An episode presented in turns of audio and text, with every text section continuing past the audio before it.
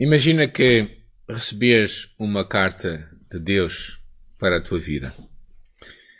Imagina que ele fala sobre ti. O que é que ele diria sobre ti? Ah, exatamente isso que, que vamos ver hoje. A carta que Deus decidiu dirigir a uma igreja. A igreja de Éfeso. Ah, é importante entendermos que o capítulo está no capítulo 2 de Apocalipse, mas no capítulo 1 encontramos a imagem de Jesus, de Deus, como o Alfa e o Ômega. O Senhor, o Deus ressuscitado que está no trono do universo. Independentemente como tu, a tua vida, a minha vida esteja, independentemente como o nosso país esteja a passar, no meio desta calamidade que estamos a viver, a Europa, o mundo, Deus está no trono e a reinar. E esta ideia é essencial para nós vivemos uma vida com propósito. E é desse lugar de autoridade que Jesus escreve a carta a estas sete igrejas. Se há cristocindências, eh, de hoje é uma delas, não? O pastor Ismael ontem postou um pequeno resumo de uma mensagem que eu preguei em 2015 e decidi pegar nela para hoje, sem ele saber, e ele também escolheu essa mesmo resumo, sem eu, sem eu saber a carta à igreja em Éfeso. E Éfeso era uma igreja, era uma cidade incrível. Uma cidade a maior do Império Romano. Na altura teria cerca de 250 mil habitantes. A beleza daquela cidade era de cortar a respiração. Um grande centro de comércio. Tinha uma avenida alinhada com colunas que levava ao centro da cidade tinha um estádio enorme, um mercado, um teatro com capacidade para 25 mil pessoas sentadas. E tinha também um, um centro religioso imponente. Era o Templo de Artemis, no latim Diana, que era uma das sete maravilhas do mundo antigo. Diana era adorada por todo o Mediterrâneo como uma deusa. E o templo era quatro vezes maior que o Partenon tinha 100 metros de comprimento, 50 de largura e 20 metros de altura, ou seja, cerca de 6, 7 andares. E esta igreja que foi plantada pelo apóstolo Paulo foi cuidada por Timóteo. Paulo enviou Timóteo para cuidar desta igreja contra as falsas doutrinas e, ao mesmo tempo, lhe deu a responsabilidade para estabelecer líderes. Imagina que Deus escreve uma carta a ti hoje, o que é que Ele te diria? Quais as coisas que Ele elogiaria da tua vida? Quais as coisas que Ele te chamaria a atenção? Imagina que Ele escreve uma carta para Maria, para João, para José. Neste ano nós, o caminho, celebramos 25 anos como comunidade de fé. Passaram-se 25 anos que nós iniciamos a nossa história. O que é que Deus verá em nós hoje? O que é que Ele irá elogiar? Quais as coisas que Ele chamará a atenção? Esta mensagem de João não era uma mensagem de João, era uma mensagem do próprio Deus. E por isso vamos ler esta passagem no livro do Apocalipse, capítulo 2, versículo 1 até ao versículo 7.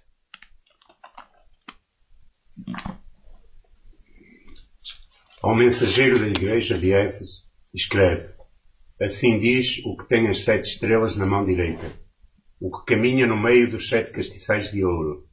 Eu conheço bem as tuas obras, os teus sacrifícios e quanta paciência tens tido. Sei que não suportas os maus e que puseste à prova os que se dizem apóstolos. E sei que descobriste a sua mentira. Tens sido perseverante, tens sofrido por minha causa e não perdeste a coragem. Mas tenho uma coisa contra ti é que não tens amor como no princípio. Lembra-te, pois, de que alturas te deixaste cair.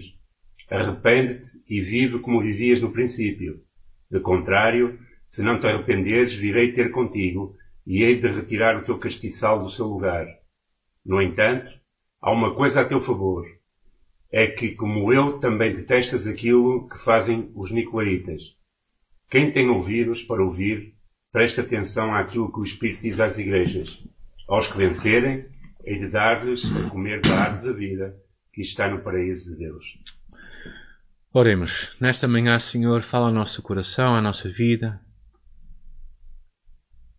Torna esta palavra viva para nós. Que o Teu Espírito Santo a torne real para a vida de cada um de nós que estamos a viver neste tempo difícil, neste momento da história, talvez irrepetível. E que neste dia, Senhor, Tu também nós possamos ouvir a Tua voz, o que Tu tens a falar para conosco que nós ouçamos o que tu nos queres falar. Oramos ao Espírito Santo que ele torne esta mensagem cravada e sublinhada em nosso coração, em nossa oração. Amém. Eu chamo esta mensagem Volta a amar como dantes. Talvez tu perguntes, mas por que falar sobre isto nos dias em que nós vivemos? E se tu ficares até ao final, tu vais perceber porquê. Porque o verdadeiro amor lança fora o medo. E basicamente é, é um pouco sobre isso. Quando tu amas, quando tu amas a Deus verdadeiramente, muito do teu temor, do teu medo vai desaparecer. Mas vamos primeiro ver o que Deus fala a esta igreja. O que é que Deus diz a ela? A primeira coisa que nós percebemos é esta igreja que vive com intencionalidade. E as palavras de Jesus, quando ele estava cá, ele diz que nós éramos a luz do mundo e quem o segue não andaria em trevas, mas teria a luz da vida. Eu e tu precisamos certamente desta luz de Jesus para iluminar o nosso caminho. E não somente isso, mas tu e eu somos chamados a influenciar o mundo à nossa volta. Ele mesmo diz de ti e de mim que somos seguidores de Jesus, que somos a luz do mundo.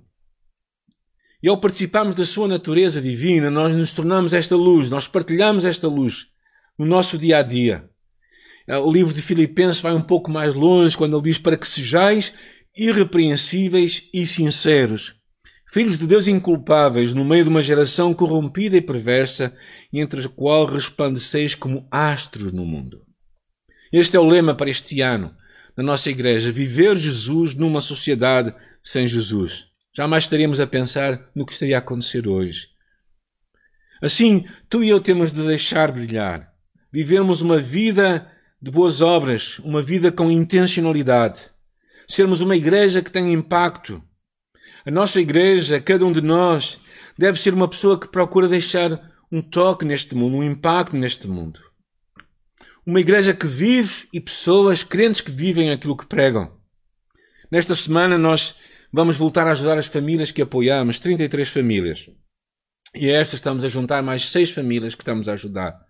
39 famílias que serão beneficiadas por uma igreja que entende que a sua razão de ser está também no servir o próximo.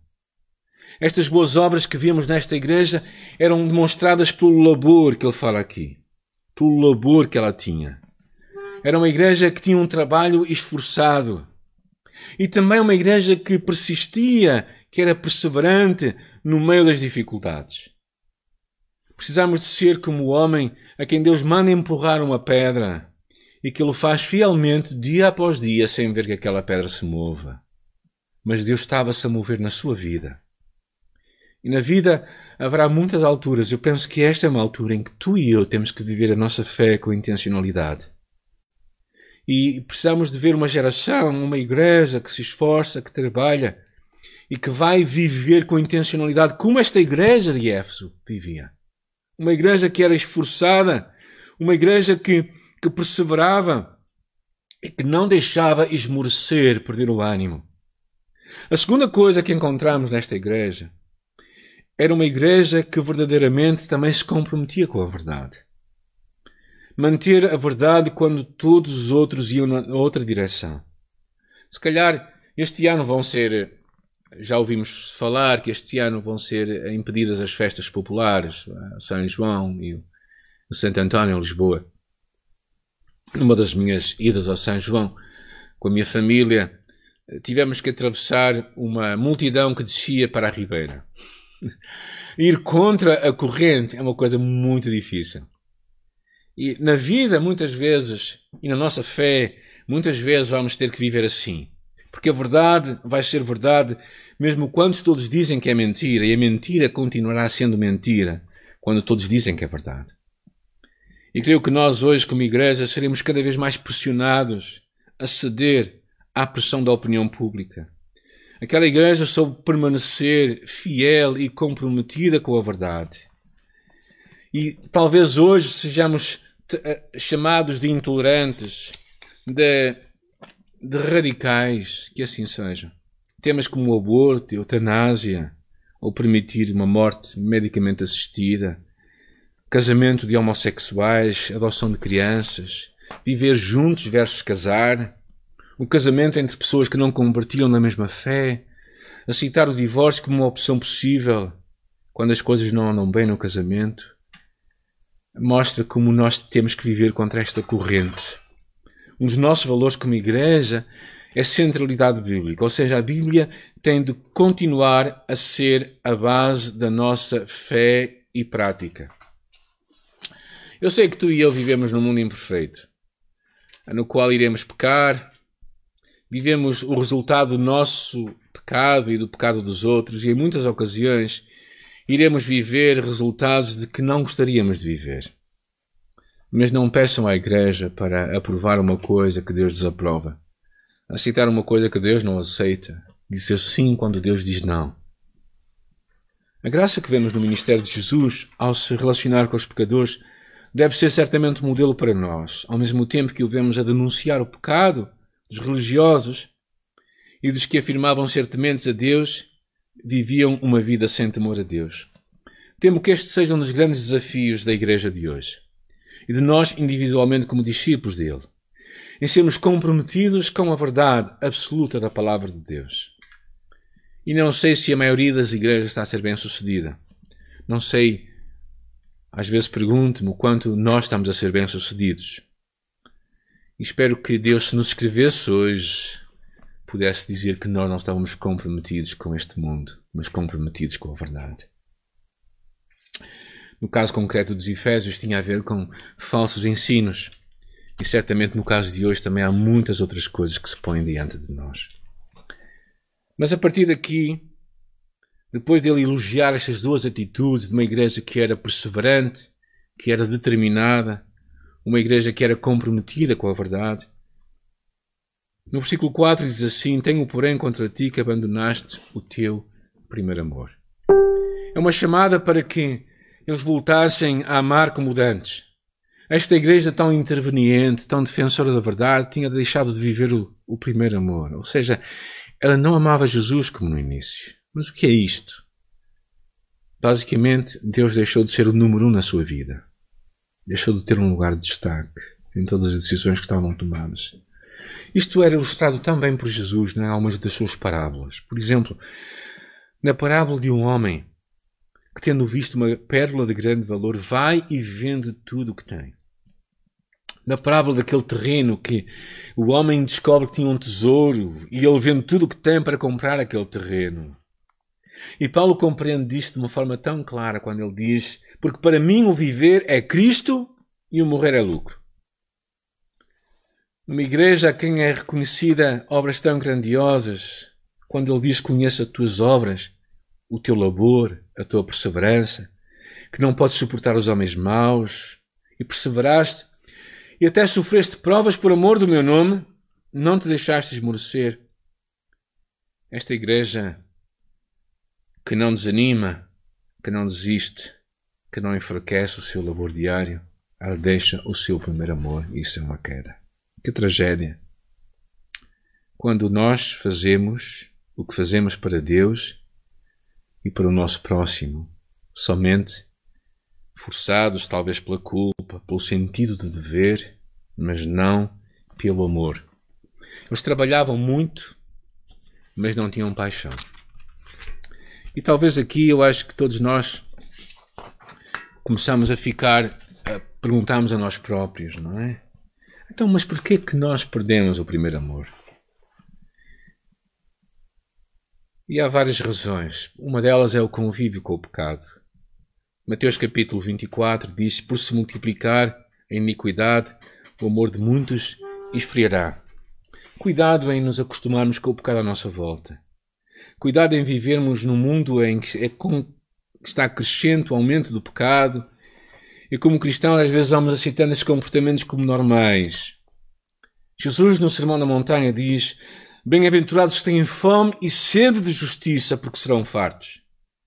Bem-aventurados os limpos de coração, porque verão a Deus. E Romanos capítulo 2 nos encoraja a não nos conformarmos com este mundo. Precisamos lembrar o exemplo de Ló, referido na segunda carta de Pedro. E livrou o justo Ló, afligido pelo procedimento libertido daqueles insubordinados, porque este justo, pelo que via e ouvia, quando habitava entre eles, atormentava a sua alma cada dia por causa das obras iníquas daqueles. Ou seja, porque é que perdemos o primeiro amor? Porque nos vamos habituando com o pecado que vai crescendo. A segunda razão, tão bem descrita por Jesus, é uma falta de profundidade. Muitos vivem uma vida cristã superficial. São o que poderíamos chamar crentes de serviços mínimos. Crentes nominais. Na parábola da semente, Jesus fala da semente que cai junto a um terreno rochoso. A que caiu sobre a pedra são os que, ouvindo a palavra, recebem com alegria. Mas estes não têm raiz, creem apenas por algum tempo e, na hora da provação, se desviam. O segredo para não nos afastarmos do Senhor, nem perdermos a alegria, o amor inicial, é desenvolvermos uma intimidade e profundidade com Deus. Entendermos que ir à igreja ao domingo não é tudo, há muito mais. Há que estudar a palavra em cada dia. Há que ter comunhão diária com Deus. Há que ser parte de um grupo de crescimento Há que estar comprometido em crescer na obediência aos propósitos de Deus para a nossa vida. Senão, a semente vai morrer, o amor vai esfriar. A terceira razão é o que poderíamos chamar a falta de tratamento, ou seja, de lidarmos com as áreas que nos impedem de crescer e dar fruto. Na mesma parábola de Jesus, ele diz: A caiu entre os espinhos com os que ouvem e no decorrer dos dias foram sufocados com os cuidados, riquezas e deleites da vida os seus frutos não chegam a amadurecer. Os espinhos não pareciam, mas vêm a comprometer o nosso crescimento. E por isso mesmo vêm a tornar-se um impedimento para não deixarmos que os frutos amadureçam. Muitos crentes não avançam porque não lidam com áreas que Deus está a revelar que estão erradas na sua vida. É como naquele episódio dos irmãos de José, quando confrontados com a acusação de José do Egito, que eles não eram homens honestos.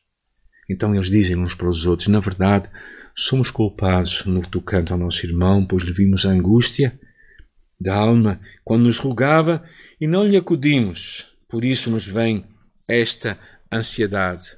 Eles nunca tinham resolvido aquele problema no seu coração, aquele problema de, de não terem pedido perdão, resolvido aquele sentimento de culpa no seu coração o que nos leva a perder o primeiro amor é distrações. Ficamos desfocados na nossa caminhada com Deus. Deus deixa de ser o número um na nossa vida. Deus deixa de ser o nosso Deus. As outras coisas tomam o lugar de Deus, até coisas aceitáveis. Lucas capítulo 14 fala do homem que adquire propriedades, constitui família, melhora a produção, mas aos poucos vai deixando Deus para trás. Encontramos até na história de Maria de Marta que o próprio serviço a Deus pode tornar o lugar de Deus e levar-nos a ter uma divisão desfocada das coisas mais importantes da nossa vida. Ainda bem que estiveste comigo até aqui. É como se tu simplesmente tivesse a ouvir as coisas más mas o que é importante é o que vem a seguir neste livro de Apocalipse, capítulo 2. Ele nos dá a cura, a cura para este mal. Quando estamos a ouvir as notícias a cada dia, não é? Estamos todos à espera, se calhar, não somente ouvir os números, mas ouvir dizer: não, há uma cura, há uma cura. Como é que podemos sair disto? Como é que tu e eu podemos voltar ao primeiro amor? Aquele amor por Deus que vai arder no nosso coração, na nossa alma. Eu falo três coisas Versículo 5: Lembra-te, arrepende-te e responde. Lembra-te. Lembra-te de onde caíste. O primeiro ponto é nós lembrarmos. Aqueles que haviam amado podem voltar a amar.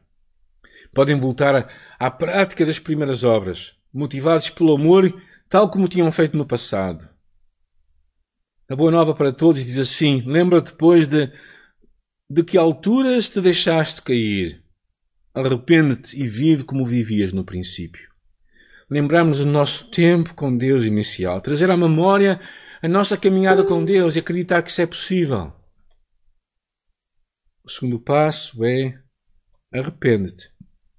Ou seja, o verdadeiro arrependimento vai muito mais além de um lamento, de uma saudade de como as coisas eram no passado. É uma mudança de coração.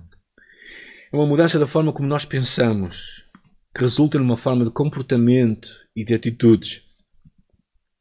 Não podemos pensar nas coisas de ânimo leve. É como quando nós deixamos de amar num relacionamento alguém é como quando nós estamos casados há muitos anos, se calhar. Não é? Eu estou a fazer 35 anos este ano de casado. E, eh, e às vezes nós deixamos, parece que o primeiro amor vai esfriando em nossa vida. E não nos vamos acomodando com isso.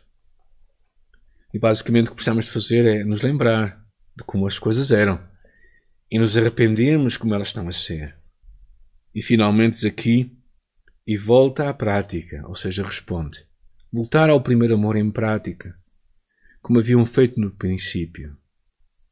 Paulo relembra-nos que o alvo do ensino é o amor.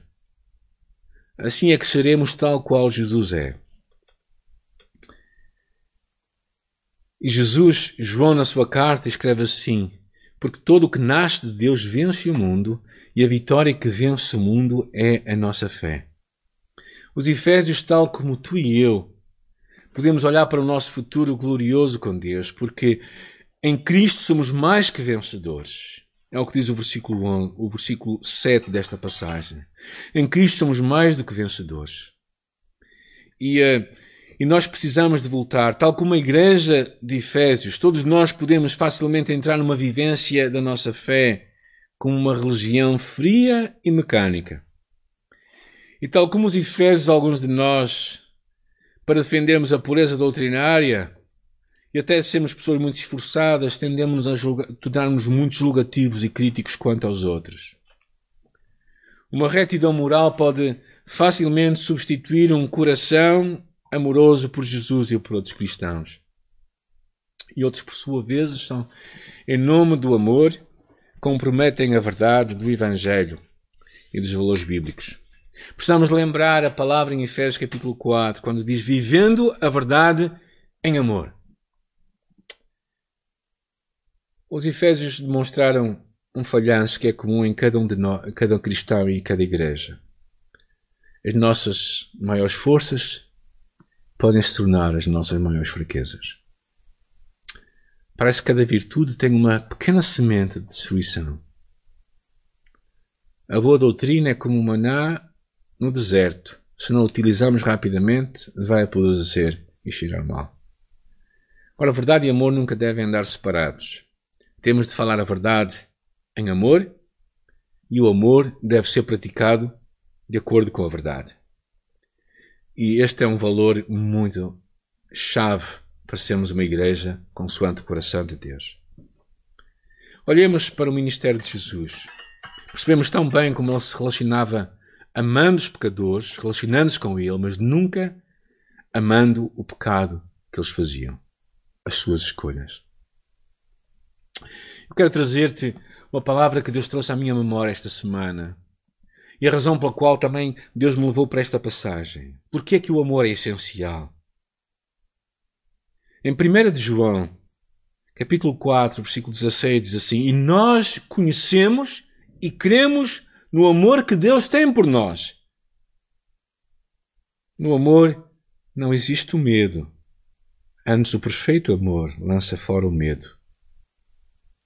Ora, o medo produz tormento. Logo, aquele que teme não é aperfeiçoado no amor. Eu creio que um dos maiores antídotos para nós vivermos dia, os dias de hoje em que o medo assola tanta gente por causa do Covid-19. É um relacionamento vital com Cristo. A crença no seu grande amor por ti. E quando este amor encher o teu coração, então tu vais querer voltar ao primeiro amor. Então tu sabes que o verdadeiro amor vai lançar fora o medo. Eu não sei onde é que tu estás na tua caminhada com Deus hoje. Talvez tu te sintas muito certinho na tua caminhada com Deus. Talvez tu és daqueles que preservam a verdade, mas o teu coração, o teu amor não é como antigamente. E deixaste que mentiras tomassem conta da tua mente e enganassem o teu coração e tu achas que não é possível voltar ao que era antes. Jesus, à igreja do Éfeso, diz assim: Lembra-te de onde caíste. Lembra-te de onde caíste. Arrepende-te e volta à prática das primeiras obras. Eu quero orar por ti porque eu acredito, tal como para aquela igreja. Haviam passado 30 anos desde que aquela igreja foi plantada. Nós estamos a fazer 25 anos como igreja. Eu não gostaria que Jesus nos escrevesse esta carta a nós. Mas mesmo que ele nos escrevesse, eu acredito que o versículo 5 é tão chave para a nossa igreja, é tão chave para a tua vida, para a minha vida. Lembra-te de onde caíste e arrepende-te. Arrepende-te, dispõe-te a mudar. E volta à prática das primeiras obras. Eu quero orar por ti. E depois, mais à frente, estamos prestes a terminar. Eu quero te encorajar em algumas coisas práticas também. Senhor, nesta manhã nós Acreditamos que esta é a tua palavra para nós e ela é viva e ela é autêntica e real para nós, Senhor. Nós queremos abrir o nosso coração para ti. Nós queremos abrir o nosso coração para viver tudo o que tu tens para nós, Senhor. E queremos voltar, voltar amar-te como te amávamos no princípio, quando nós te conhecemos.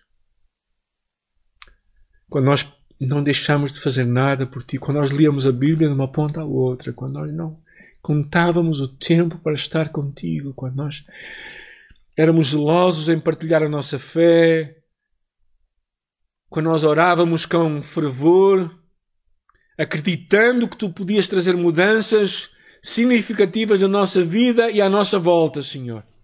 E queremos voltar a esse tempo. Oramos por aqueles que estão longe, que se arrependam e que voltem à prática das primeiras obras. Oramos por aqueles que estão esmorecidos na sua fé. Oramos por aqueles que têm um amor muito tubitante. Que eles voltem para ti, Senhor. Que o nosso amor cresça. Porque o verdadeiro amor lança fora o medo. Que a nossa fé em Ti, nos dias em que vivemos, possa nos fazer viver confiantes, sem medo, porque tu estás conosco todos os dias. Senhor, eu oro para que toques em nosso coração e que tu comeces e que continues uma boa obra em nossa vida, em nossa oração. Amém. Agora, se tu ouviste esta mensagem talvez pela primeira vez, ou isto é tudo muito novo para ti, eu te quero encorajar a seguir Jesus Cristo. Eu te quero encorajar a, a pedir perdão pelos teus pecados, a fechar os teus olhos comigo também, a abrir o teu coração para Deus e pedir perdão a Jesus e entregares a tua vida a Ele. Por isso eu vou-te conduzir numa oração e tu podes fazê-lo comigo. Se nunca entregaste a tua vida a Jesus, eu te quero encorajar a fazer isso. Senhor, nesta manhã, eu te agradeço pela tua palavra, pelo teu amor por mim. Eu te agradeço porque Jesus morreu em meu lugar. E nesta manhã eu quero entregar a minha vida a ti. Quero pedir que tu sejas o meu Senhor e o meu Salvador. Obrigada por o teu amor. Obrigada pela certeza que tu me amas. E que tu hoje entras na minha vida e vais dirigi-la. Eu quero pedir tudo isto no nome de Jesus Cristo. Amém. Se assim foi, hoje começou uma nova vida. A Bíblia diz que se alguém está em Cristo, nova criatura é. Então tu és uma nova criatura. As coisas velhas já passaram, tudo se fez novo. Entre em contato connosco, fala connosco. Podes enviar uma mensagem para nós, consultando também o nosso site, o caminho.org, e assim podes também entrar em contato connosco. Nós queremos ser, continuar sendo de bênção para ti.